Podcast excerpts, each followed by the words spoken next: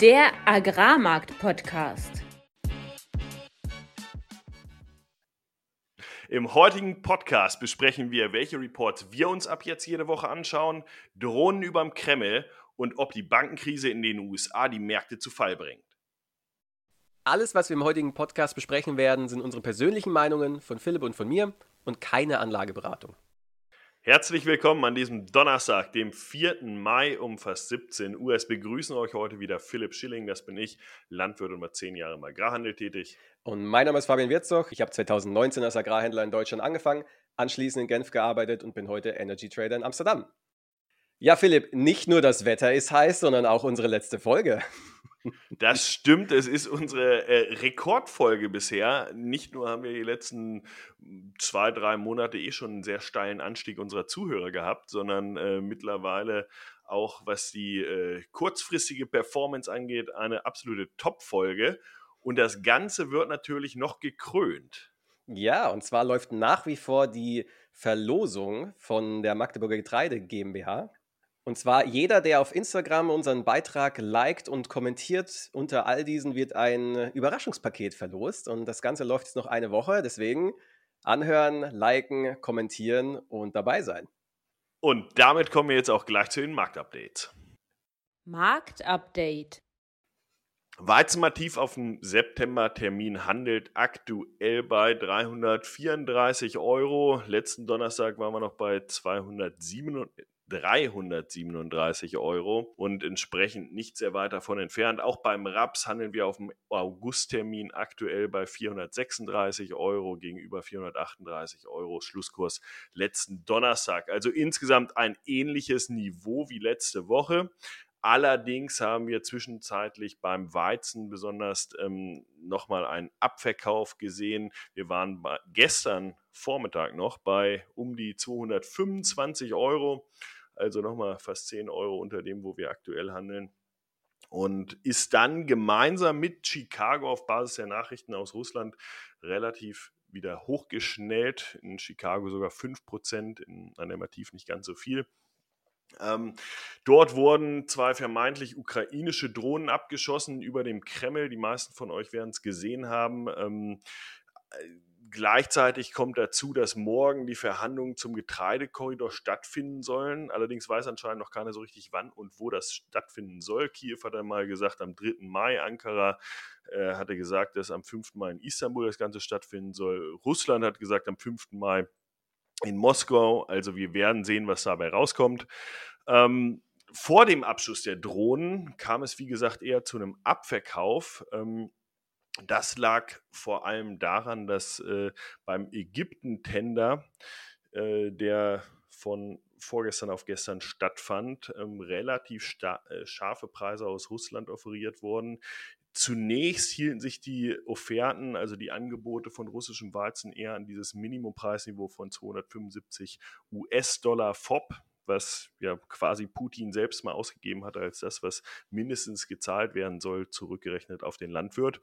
Allerdings in der zweiten Runde wurde dann die alte Ernte reduziert auf 260, die neue Ernte auf 255 Dollar FOB und äh, damit doch erheblich darunter offeriert, was bedeutet, der russische Weizen hat im Grunde aktuell keinen Minimumpreis. Wird das so weitergehen in Zukunft? Das ist noch nicht klar. Es gibt auch Gerüchte, dass sich das nur für Ägypten sozusagen da eine Ausnahme gemacht wurde. das ist aber völlig unklar. Und warum sind, dann die Preise wieder hochgegangen? Naja, weil durch diese Drohnen vermutet wird, es kommt wieder zu einer Eskalation. Die Gespräche zum Getreidekorridor sollten doch relativ negativ verlaufen, Basis der aktuellen äh, Entwicklungen in dem Ukraine-Krieg.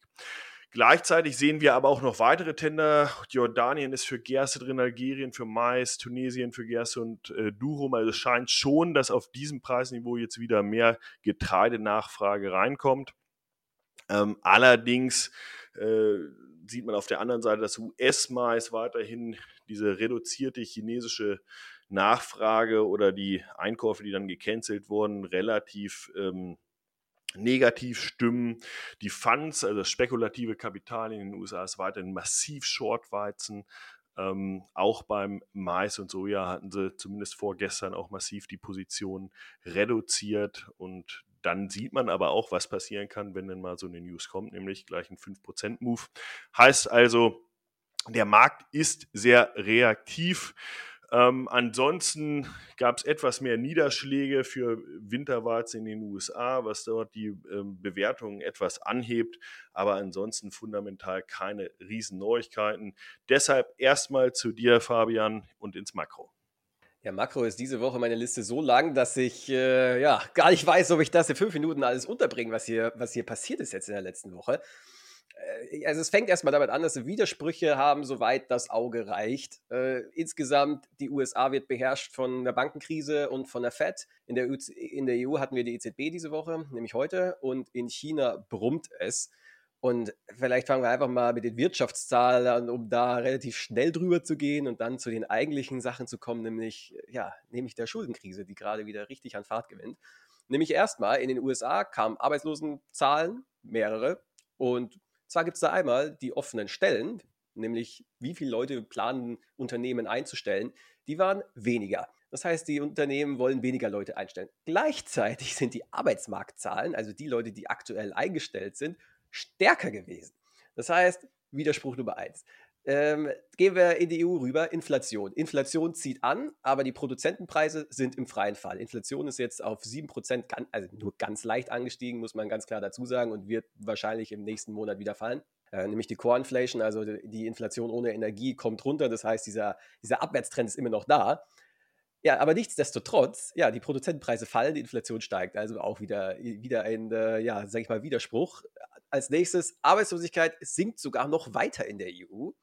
Die Einzelhandelsumsätze sind aber schwach. Das heißt, es haben mehr Leute haben einen Job, aber die Einzelhandelsumsätze sind schwächer. Macht eigentlich auch so keinen Sinn. Und äh, was äh, und, und, genau Abschluss natürlich China. Das war eigentlich das äh, das, das, ja, das Geilste, nämlich die PMIs, also die Umfragen unter Einkaufsmanagern, die waren schwächer und die Firmen berichten von weniger Neuaufträgen und dass die Produktion jetzt auch verlangsamt wird. Gleichzeitig war aber die waren Zugreisenflüge jetzt in dieser Holiday Season in dieser Urlaubszeit 20 Prozent höher als 2019. Das heißt, dieses Covid, dieser Covid-Dip ist eindeutig hinter uns. Das ist ja, Zugreisen, Flüge, All-Time-High. Wirtschaftsministerium hat Zahlen vorgelegt für die zwei größten Einzelhandelsketten. Die haben im Vergleich zum Vorjahr 21 Prozent mehr Verkäufe gehabt jetzt. 21 Prozent, das ist massiv. Essensketten sogar 37 Prozent mehr, weil halt jeder jetzt, nachdem, nachdem keine Covid-Beschränkungen mehr da sind, das alles nachholen möchte. Also man, man sieht, es gibt einige, einige widersprüchliche Sachen in, in diesen ganzen Zahlen. Was das am Ende jetzt für die Makrowelt heißt, kann man sich ja einfach anschauen, okay, wie haben die Märkte denn diese Dinge interpretiert? Da sehen wir, Aktien sind 1,9% runter, Euro-US-Dollar more or less unverändert bei 1,10. Aber den Ölpreis hat es komplett zerlegt. Der ist nämlich von 75 Dollar 9% runter auf 68 Dollar. Lag das jetzt hauptsächlich an den widersprüchlichen Wirtschaftszahlen? Ich würde sagen, und der, der, beherrschende Faktor war jetzt aber nicht die, diese Wirtschaftszahlen, sondern der beherrschende Faktor war die Bankenkrise und die Schuldenkrise in den USA. Und der eine oder andere mag es in den Medien schon mitbekommen haben, dass in den USA die Bankenkrise aktuell wieder an, an Fahrt aufnimmt. Aber warum sage ich Schuldenkrise und Bankenkrise? Naja, wir haben auf, auf der einen Seite die größte Bankenpleite nach Lehman in der Geschichte der USA jetzt gesehen. Und zwar ist die First Republic Bank pleite gegangen. Das ist jetzt schon die dritte Regionalbank in Folge. Diese Regionalbanken, das hört sich so klein an, die sind aber trotzdem ziemlich groß. Und nur diese drei Banken ist jetzt ein größeres, ja, eine größere Pleite als im Jahr 2008 in der Finanzkrise. Und das muss man mal sacken lassen. Und das ist, warum die Märkte gerade extrem verunsichert sind. Schaut man sich heute an, was, was passiert mit anderen Regionalbanken. PacWest, gestern minus 29 Prozent, heute eröffnet minus 48 Prozent. Western Alliance minus 21 Prozent die ganzen Regionalbanken fallen jetzt alle wie Dominosteine um und das beunruhigt den Markt extrem. So, und jetzt hat man zwar eine FED gehabt gestern, die hat die Zinsen wieder um 25 Basispunkte erhöht, hat so kommuniziert, ja, die Zinsen werden jetzt erstmal auf hohem Niveau bleiben, wir sind data-dependent, wir sind datenabhängig und äh, ja, wir, wir, wir warten jetzt erstmal hier. Aber gleichzeitig hat Paul ziemlich, ziemlich häufig gesagt, dass die Kreditbedingungen doch sehr, sehr streng sind und äh, naja, wenn der Notenbankchef sagt, äh, dass, die Kredit dass die Zinsen quasi zu hoch sind, dann ist es naheliegend, dass die, dass die Zinsen bald fallen werden. Und wenn man, wenn man in die Vergangenheit blickt, wie lange hat es gedauert von dem letzten Moment, oder von dem Moment, wo die Zentralbank aufgehört hat, die Zinsen zu erhöhen, bis zum ersten Cut, bis zur ersten Senkung, dann waren das historisch gesehen zwei bis drei Monate. Und das passt eigentlich relativ gut ins Zeitbild oder in den, in den Zeitplan, weil jetzt nach und nach die ganzen Regionalbanken pleite gehen. Das heißt, der Druck auf das System nimmt gerade massiv zu. Und jetzt kommt on top noch das Schuldenlimit in den USA. Was ist das Problem? Die USA hat gesetzlich verankert, dass sie nicht mehr als eine bestimmte Summe an Schulden haben dürfen. Und alle Jubeljahre lang müssen sich dann die Demokraten und die, die Republikaner, die zwei herrschenden Parteien, die in der Regel unterschiedliche Mehrheiten in den zwei gesetzgebenden Organen haben, einmal im Senat und einmal im Repräsentantenhaus, ähm, müssen sich einigen. Und in, in der Regel läuft das so, dass die Partei, die aktuell nicht äh, den Präsidenten stellt, extrem viel Druck auf die gesetzgebende oder auf die, auf die Partei macht, die jetzt gerade den Präsidenten stellt, um, um vom Wähler halt zu zeigen, okay, die, diese Idioten haben nichts drauf, wählt uns das nächste Mal. Und es spielt keine Rolle, welche Partei es ist, sie machen es beide genau gleich. So, Problem ist jetzt, sobald die USA dieses Schuldenlimit erreicht und wenn keine Einigung zwischen Demokraten und Republikanern stattfindet, dann ist die USA faktisch zahlungsunfähig. Das ist in der Geschichte jetzt zwar mehrfach waren wir sehr nah an dem Punkt, aber ausgefallen ist die USA noch nie. Also sie hat noch nie Zinsen auf Anleihen nicht gezahlt oder Anleihen nicht zurückgezahlt. Aber trotzdem hat es massive Folgen, weil sehr viele Arbeitslose, sehr viele sozial Schwache, die ganzen Beamten, die komplette öffentliche Verwaltung, Kindergärten, Krankenhäuser, das wird ja alles vom Staat gezahlt. Und wenn der Staat keine Gehälter mehr zahlen kann, wenn der Staat nicht mehr die, die Stromrechnung bezahlen kann, dann ist das ein massiver, massives Problem für die US-Wirtschaft. Wann dieser Punkt jetzt erreicht wird, ist nicht ganz sicher, weil je nachdem, wie viel Mehrwertsteuereinnahmen der Staat jetzt hat, wie viel Lohnsteuer bekommt er, kommen irgendwelche Ausgaben, ja, man kennt es ja aus dem privaten Bereich, dann kommt halt mal eine Rechnung einmal im Quartal und nicht irgendwie monatlich. Banken gehen davon aus, dass das Schuldenlimit zwischen 1. Juni frühestens und realistisch gesehen Mitte Juli erreicht wird. Und das ist nicht mehr lange hin, weil dann auch die Sommerpause beginnt, in der sich die, ja, in dem die Republikaner und Demokraten eben nicht verhandeln können. Und das ist der Grund, warum der Markt aktuell sehr, sehr verunsichert ist. Die Fed, die jetzt erstmal abwartet und schaut, dementsprechend implizit sagt, sie ist ebenfalls verunsichert. Die Bankenkrise, wo jede, jeden Tag, jeden, jede Woche jetzt eine neue Bank im freien Fall der Aktienkurs sich nach unten bewegt und dann eh übers Wochenende pleite geht. Und das Schuldenlimit, was jetzt erreicht wird. Das ist eine sehr brenzliche Situation gerade in den USA.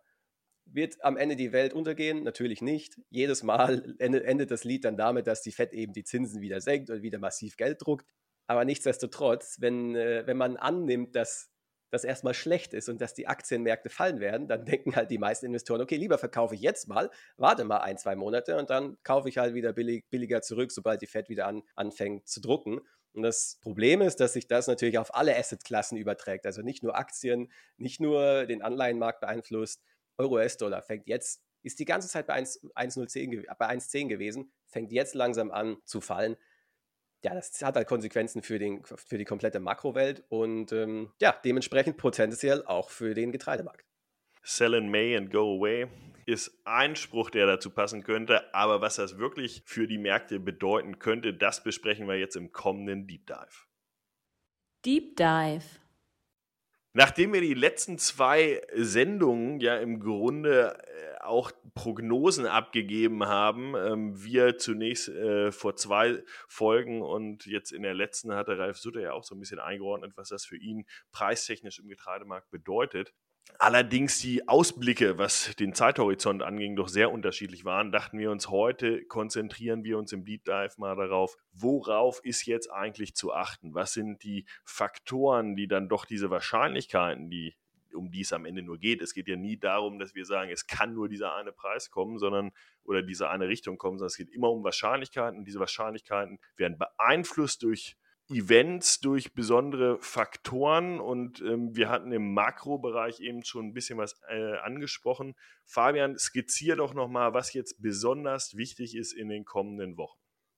Also ich würde sagen, man, wenn, wenn man einfach mal auf den Kalender schaut, wo wir jetzt sind, dann ist es Anfang Mai und dann weiß man als Landwirt, okay, das bedeutet Aussaat und das bedeutet in den nächsten Wochen, dass die Hauptwachstumszeit näher rückt. Und das, das, Problem ist ja, dass man zwar selbst seine eigenen Flächen sehr gut kennt und vielleicht auch in, in seiner Region ein sehr gutes Gespür dafür hat, wie jetzt die Erträge und wie sich die Bestände entwickeln, aber die Weltmärkte und Hedgefondsmanager, die sehr viel Geld verwalten und auch in den Agricultural-Bereich investieren, in, in Weizen, in, in Mais, Soja und so weiter und so fort, können das eben nicht. Das Gute ist aber, dass das USDA, das US-Landwirtschaftsministerium, genau dafür wöchentliche Reports veröffentlicht. Und ich zähle es einfach mal runter. Da gibt es natürlich, das ist jetzt kein wöchentlicher Bericht, das ist der monatliche Bericht, der USDA Wasty Report. Den besprechen wir auch regelmäßig im Podcast. Aber jetzt die wöchentlichen Reports ist einmal der Crop Progress, also der Ernte, Frucht, Fortschritt, wenn man das mal so grob übersetzen würde. Da gibt es jede Woche, jeden Montag um 22 Uhr unserer Zeit wird der Report veröffentlicht und der enthält zwei interessante Dinge, nämlich einmal aktuell wie ist die Aussaat, in wie viel, wie, zu wie viel Prozent sind die Flächen schon bestellt und das für jeden Bundesstaat der USA. Da schaut man sich dann an, okay, wie, was ist der Durchschnitt der letzten fünf Jahre, wann war es schnell, wann war es langsamer, wo sind wir aktuell. Und dann natürlich auch das Crop Rating, also das äh, ja, Kulturrating, wenn man so will. Nämlich in welchem Zustand sind denn, ist denn Weizen, Mais, Soja und noch ein paar andere wichtige Kulturen. Das ist eigentlich so eins der Kernpunkte, auf die gerade jetzt jeder schaut. Und dann gibt es aber natürlich noch zwei andere Sachen, nämlich einmal den, den Dürre-Monitor, der kommt jeden Donnerstag. Und abschließend natürlich der COT-Report, der Commitment of Trader Report. Das ist jetzt nicht vom USDA oder vom, nicht vom amerikanischen Landwirtschaftsministerium, sondern von der Börsenaufsicht. Und dort kann man jede Woche schauen, was war die aggregierte Position der Hedgefonds im Weizen, im Mais, in Sojabohnen. Gibt es im Grunde für jeden Future-Markt in den USA, werden diese Zahlen veröffentlicht. Und warum ist das interessant? Weil wir wissen, dass Hedgefonds zwar nicht die größten Positionen im Future-Markt haben, aber eine der am schnellsten sich ändernden Positionen und dadurch eben den Markt sehr stark beeinflussen. Und deswegen, ja, deswegen schauen wir jede Woche drauf, okay, wie ist die Position der Hedgefonds, wie hat sie sich verändert und wie hat der Markt denn darauf reagiert, was die Hedgefonds gemacht haben. Genau, und was, was jetzt in diesen Reports, ich meine, die, die letzten beiden Reports, die du genannt hast, die sind ja jetzt schon kontinuierlich am Laufen. Wir berichten ja auch immer wieder darüber, was, was haben die Fonds gemacht, wie, wie sieht zum Beispiel äh, mit dem Winterweizen in den USA aus. Und was jetzt halt wichtig ist, dass wir in die Hauptvegetationsphase reingehen, auch jetzt gerade in die Aussaat für Soja, für Mais. Und das sind natürlich ganz entscheidende Faktoren für die Bilanzen des nächsten Jahres. Wir bekommen jetzt in dem nächsten USDA-Report ähm, am 12. Mai, meine ich, den, äh, die neuerntige Bilanz das erste Mal, was den Winterweizen angeht. Das wird nicht so spannend, weil wir die Aussaatflächen bereits kennen, aber trotzdem ist es natürlich ein Report, wo dann der Fokus auch ganz aktiv auf die neue Ernte geleitet wird und entsprechend müssen wir uns viel mehr jetzt auch damit beschäftigen. Wir sehen, dass aktuell dem Winterweizen in den USA nicht gut geht, ähm, dass wesentlich zu trocken ist. Ich hatte kurz im Marktupdate darüber berichtet, aber das, das gilt es jetzt umso mehr zu betrachten. Gleichzeitig, wir hatten über die Trockenheit in Südeuropa gesprochen, gleichzeitig aber genügend Feuchtigkeit in Nordeuropa. Das wird nicht ganz so nah betrachtet in so wöchentlichen Reports, aber auch das werden wir uns natürlich jetzt weiterhin angucken. Was ist ansonsten wichtig? Also wir, wir reden natürlich viel über Politik und ich hatte auch gesagt, dass jetzt äh, quasi am 5., also na, wenn dieser äh, Podcast rauskommt, dann hat vielleicht ein Treffen schon stattgefunden zwischen Russland, vielleicht der Ukraine und der UN bezüglich des Exportkorridors. Das ist natürlich zentral jetzt auch weiterhin zu betrachten, was sich da entwickelt. Ich hatte heute gerade ein längeres Gespräch mit äh, einem Ukrainer, der aus Genf äh, auch als Händler aktiv ist und der das Ganze aktuell auch sehr, sehr pessimistisch sieht, im Sinne, dass er eigentlich erwartet, dass Russland jetzt einfach einen Stick in the Ground machen muss, also quasi beweisen muss, dass sie nicht nur reden, diesen Korridor zu schließen, sondern es tatsächlich dann vielleicht auch tun und äh, schon dieses große Risiko sieht.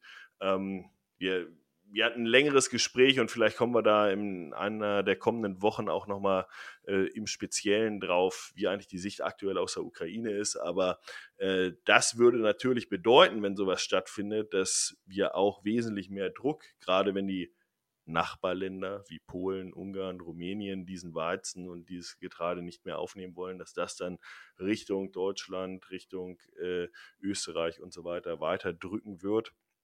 Und umso mehr, je weniger natürlich dieser Korridor ist. Was das allerdings relativ für die Preise bedeutet, steht nochmal auf einem anderen Zettel. Das kann schon bedeuten, dass die Preise trotzdem hochgehen, weil nicht mehr so viel Weizen Richtung äh, Weltmarkt fließen kann. Allerdings in den einzelnen Lokalmärkten kann das natürlich auch erheblichen Druck erzeugen.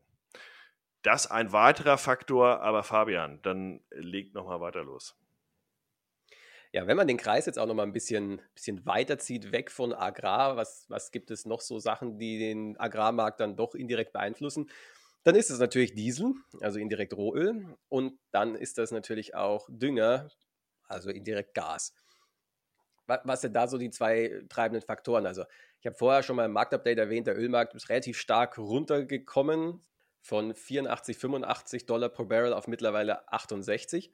Und der Hauptgrund, warum das passiert aktuell, ist eben diese Rezessionsangst. Die Angst, dass die USA jetzt in eine schwere, schwere Bankenkrise, eine schwere Rezession geht, die Nachfrage nach Kraftstoffen wegbricht, dementsprechend die Nachfrage nach Rohöl. Äh, gleichzeitig Europa auch schwach ist und dass China aktuell wieder ziemlich brummt, nachdem das zuerst so gehypt worden ist vor einem, ja, war schon fast ein halbes Jahr, Dezember, Januar, ist das, interessiert das aktuell überhaupt niemanden und wird einfach links liegen gelassen und der komplette Fokus ist aktuell auf der USA. Was interessant ist beim Ölmarkt ist, man würde erwarten, okay, wenn ich mir jetzt die Fundamentals anschaue, wie sieht die Nachfrage aus, wie sieht das Angebot aus und wie verändert sich die Lagerbestände, dann würde man ja erwarten, okay, wenn der Ölpreis so stark runtergeht, dann müssen die Lagerbestände ja steigen, weil die Nachfrage nicht da ist. Tatsächlich kam gestern aber wieder die wöchentlichen Lagerbestände raus. Übrigens auch so eine Sache, die man sich jede Woche einmal anschauen kann, wenn man dem Ölmarkt folgen will und die auch wirklich sehr relevant sind für den Ölmarkt. Jeder, jeder Öltrader schaut da drauf. Dann hat dieser Report gezeigt, okay, die Rohöllagerbestände leeren sich. Und dann kommen natürlich sofort die Kritiker und sagen, ja, ja, das ist ja nur der Roh, das ist ja nur Rohöl, aber wenn man Benzin, die Leute fahren doch nicht mehr. Ja, aber Diesel- und Benzinlagerbestände sind ebenfalls gefahren. Die Raffinerien sind auch ausgelastet wie selten zuvor. Das heißt, die Fundamentals sind ziemlich bullish Öl aktuell. Und das ist eigentlich eine interessante Veränderung von, ja, von vor ein paar Wochen, ein paar Monaten, wo es immer so war, jeder hat immer gesagt, wie bullish der Ölmarkt ist und durch die ganzen erneuerbaren Gesetze, dass zu wenig investiert wird und deswegen langfristig gesehen der Ölmarkt sehr bullisch ist und der Markt ist gefallen und gefallen, weil die Lagerbestände halt hochgegangen sind, die Nachfrage nicht so da ist. Jetzt hat sich das um 180 Grad gedreht. Jeder redet aktuell darüber, oh, der Ölmarkt, er ist so bearish, weil die Rezession kommt in den USA, die Bankenkrise und in Europa läuft es auch nicht und China, ja, die haben gereopened, aber es passiert doch eigentlich nichts. Ja, und tatsächlich brummt China und tatsächlich lernen sich jetzt die Lagerbestände in den USA. Also ganz, ganz interessant. Mich würde es nicht wundern, wenn wir in ein bis zwei Monaten beim Ölpreis wieder höher sind. So, das war Öl. Wenn man sich Gas anschaut, die zwei treibenden Faktoren aktuell sind. Wir kriegen so viel LNG wie noch nie zuvor und wir haben auch die Kapazität in Europa, dieses LNG zu importieren. Der Winter war extrem warm und deswegen sind die Lagerbestände hoch. Das sind so die zwei treibenden Faktoren im Gasmarkt. Und jeden Morgen lese ich den Daily Gas Market Report und jeden Morgen steht drin, Preise sind gefallen, weil die Lagerbestände hoch sind und weil das Wetter so warm ist und weil so viel Wind weht. Und das ist wirklich seit Wochen und deswegen ist der Gaspreis jetzt schon ja, heute bei 35, ist unglaublich, bei 35 Euro die Megawattstunde. Wenn man, wenn man bedenkt, dass wir am Hochpunkt der Energiekrise im Herbst bei über 300 waren, also massiv runter und es fällt weiter. Und Klar gibt es viel Gerede darüber, ja, wenn der Winter jetzt dann kalt wird, dann könnte es doch ein Risiko werden. Und China, wenn China jetzt äh, wirklich wirtschaftlich bergauf geht, dann kaufen die auch wieder sehr viel LNG. Das steht in Konkurrenz zu Europa, dann könnte es doch eng werden. Aber mein Gefühl ist, dass der Markt eigentlich diese ganzen Risiken auf dem Schirm hat und da jeder nach wie vor etwas besorgt ist und viele Unternehmen auch so die Policy haben, okay, im Zweifel sicher jetzt dein Gas ab, dass dieses, das Risikobewusstsein eben so hoch ist, dass der Markt dann deswegen eben fällt, weil es einfach jeder weiß und weil ich, ich glaube, dass wir von einer Situation, in der wir viel zu wenig Gas haben, jetzt in eine Situation kommen, in der wir einfach viel zu viel Gas haben und Gas unglaublich billig wird, weil eben in dieser Hochpreisphase extrem viele Projekte vorangetrieben worden sind, die dann eben ja das Angebot steigern. Die Nachfrage bleibt aber relativ gleich. Und ja, Russland haben wir nicht mehr. Russland baut jetzt aber Pipelines nach China. Das heißt, innerhalb von den nächsten ein bis zwei Jahren werden sich die Flows einfach umdrehen. China kauft weniger LNG, Europa kauft mehr LNG. Russland exportiert weniger Pipeline-Gas nach Europa und dafür mehr Pipeline-Gas nach China. Das dauert eine Zeit, bis sich diese Flows drehen, aber dann, summa summarum, hat sich am Ende relativ wenig geändert. Und vielleicht abschließend noch Sanktionen Russland. Russland hat jetzt so viel Öl exportiert wie noch nie zuvor. Die Sanktionen im Ölmarkt sind ein Witz und wirken überhaupt gar nicht. Stellt sich natürlich die Frage, wenn, wenn Gas jetzt wirklich billig bleibt, Dünger dadurch billig bleiben würde, was, was könnte dann eigentlich äh, auch Weizen oder insgesamt die Agrarcommodities hochziehen? meiner Meinung nach dieser Short Wheat, also dieser fallende Preise setzen im Weizenbereich Hedgefonds Trade, wo ja die Hedgefonds so massiv drin sind, war durch die Energiemärkte getrieben. Und an den Energiemärkten ändert sich aktuell nichts. Der Trend bleibt nach wie vor down. Aber das Problem oder die Problem ist vielleicht das falsche Wort. Das Risiko für diese Short-Position der Hedgefonds, also das Upside-Risk, sehe ich ganz klar darin, dass sie so short sind, dass sie eigentlich nicht mehr viel Raum haben, diese Short-Position weiter zu erhöhen. Und jetzt muss nur eine, eine Sache passieren und der Markt wird steil gehen. Haben wir ja gestern gesehen. Eine Sache passiert, Markt booms 5% hoch. Ja. Und das kann einfach so eine Kaskade an Effekten triggern, wo jetzt vielleicht Hedgefonds anfangen, ihre Shorts zu decken, dadurch andere Hedgefonds ebenfalls ihre Shorts decken müssen. Dann kommt vielleicht in ein paar Wochen ein Wettermarkt, wo es auf einmal, oh, die Aussaatbedingungen, die Trockenheit, wo das, diese Sachen kommen ja selten mit einer kompletten Überraschung. Das ist meistens für zwei, drei Wochen eigentlich schon so im Markt und auf einmal ist es in der ja, in der Aufmerksamkeit von jedem angekommen, wie beim Ölmarkt, was ich gerade eben erzählt habe. Und ich könnte mir sehr gut vorstellen, dass das im Weizenmarkt passiert, dass auf einmal in zwei, drei Wochen jeder über die, die Dürre in den USA spricht und dass die Aussaatbedingungen schlecht sind, der Crop Progress, eben äh, die, die Crop ähm, Ratings, die, der Zustand der Kulturpflanzen schlecht ist und da sich eine wunderbare Rallye daraus ergeben kann. Die muss nicht langfristig sein, die kann auf kurzfristige Dauer sein, aber das ist so mein, mein Base Case, den ich aktuell sehe. Ja, und das kombiniert mit diesem Risiko, was aktuell auf politischer Seite besteht, ist, glaube ich, äh, Zunder drin im Markt.